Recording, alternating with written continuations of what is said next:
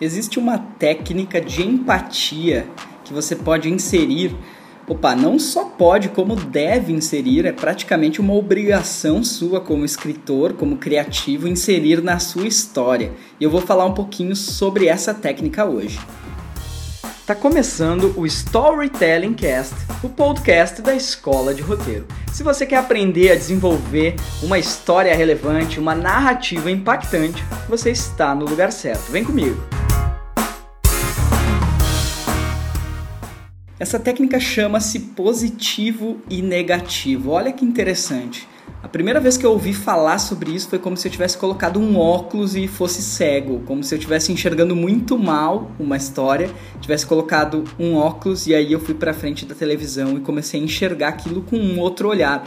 Mas é um tipo de óculos que você não tira, é um tipo de visão que você não vai perder e tenho certeza que toda vez que você for criar a partir de hoje você vai poder utilizar esse mecanismo na sua história. E não é nem poder, falando bem sério, é aquele tipo de coisa que não é propriamente dito uma regra que você escolhe, ele é quase que uma lei. É como a lei do conflito. Dentro dos conflitos ou dentro de uma história, você não tem a opção de criar conflitos. A gente já sabe, já está diagnosticado aí em um século e pouco de cinema de que isso é necessário. Se a gente pegar a literatura, nossa, se a gente pegar o teatro, então, meu Deus, eles já foram mestres em entender que conflito é a arte da construção de um storytelling. Veja bem, o que eu quero dizer com isso é o seguinte: positivo e negativo é uma das melhores formas de a gente encontrar um cruzamento nosso criativo,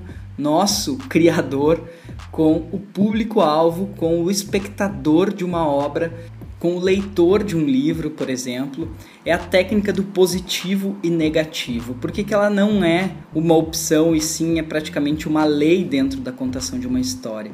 Porque ela é uma das maneiras de você criar empatia com o público, porque a sua vida é cheia de altos e baixos. Uma história que é só positiva, ela não perdura, ela vira uma história bobinha. Pode ver que até no Bob Esponja é assim, pode ver que até no Tom e Jerry é assim. Os desenhos de criança deixam isso muito a marca. Se você não sabe, eu tenho um filhinho de um ano e quatro meses, dependendo da época em que você está ouvindo esse podcast, mas o meu filhinho ele gosta muito de um desenho que chama-se Bita e os Animais. O Bita basicamente é uma trilha sonora com desenho, então é um canal do YouTube que fez muito sucesso.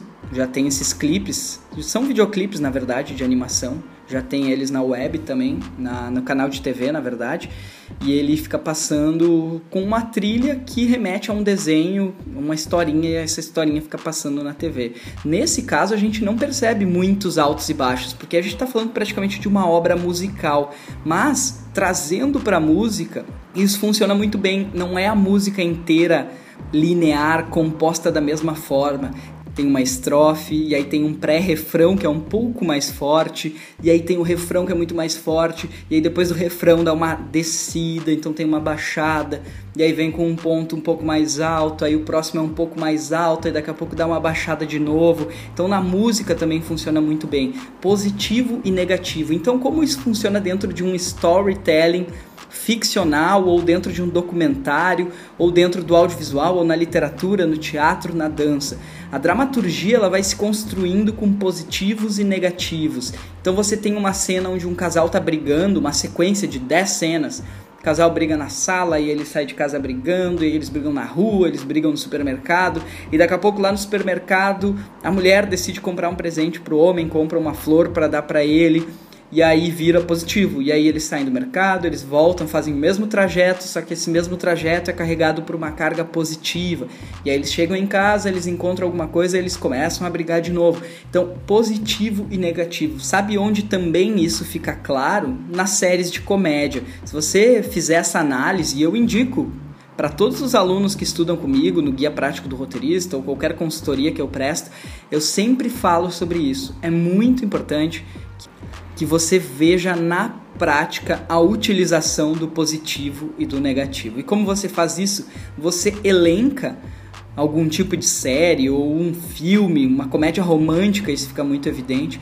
Elenca e faz esse exercício de só assistir para perceber os positivos e os negativos. Então você vai passar ali 30 minutos, uma hora, duas horas, um filme ou uma série de uma hora, 40 minutos, e você vai exclusivamente analisar os positivos e negativos. Isso fica muito evidente se você pegar um episódio do Friends, se você pegar um episódio do Two and a Half Men, How I Met Your Mother, se você pegar um, um episódio, por exemplo, do The Big Bang Theory. Todas as comédias salientam o positivo e negativo de uma maneira muito clara. E sempre, praticamente sempre, você vai perceber a cena começando, a sequência de cenas começando de um tipo e terminando de outro. Ou seja, começa positivo e termina negativo. Então você tem essa sequência do casal que briga. A briga lá no início começa grudado com um positivo. E lá no final, quando ele se torna positivo, então saiu do negativo e foi para o positivo, lá no final, logo na sequência, esse positivo vai ir se transformando aos poucos em negativo. Então a sequência 1 é uma sequência positiva, a sequência 2 é uma sequência negativa, a sequência 3 é uma sequência positiva, a sequência 4 é uma sequência negativa e você vai mesclando.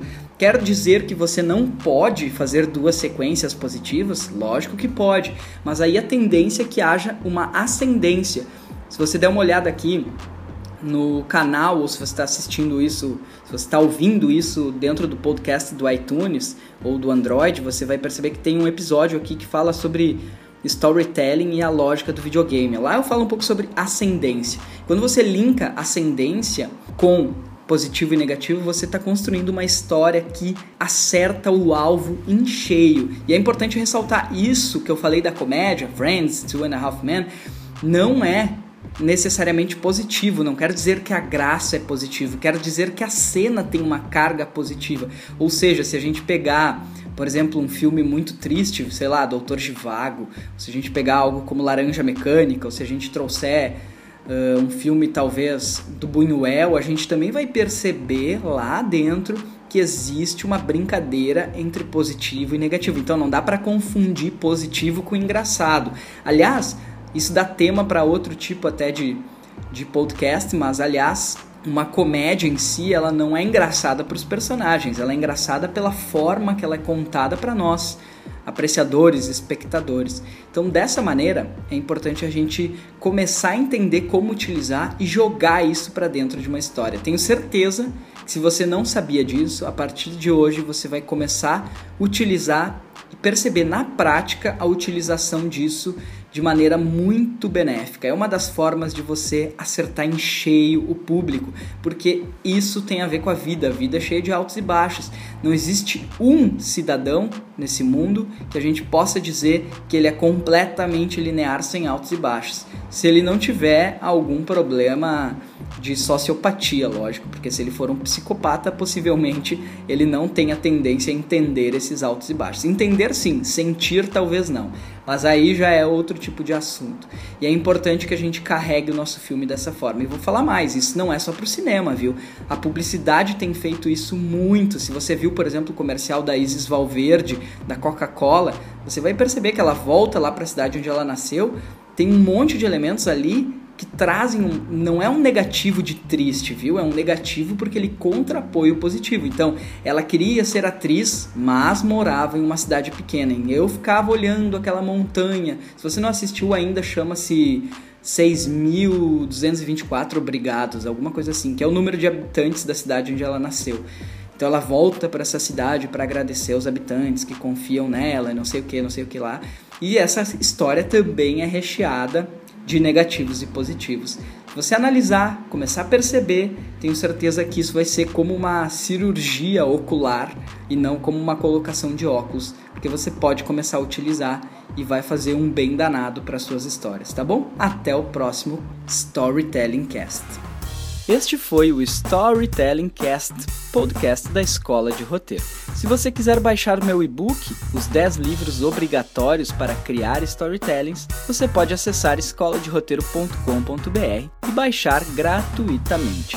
Lá você também vai encontrar bastante material sobre o desenvolvimento narrativo e sobre o mercado de storytelling. A gente se encontra no próximo Storytelling Cast. Até lá!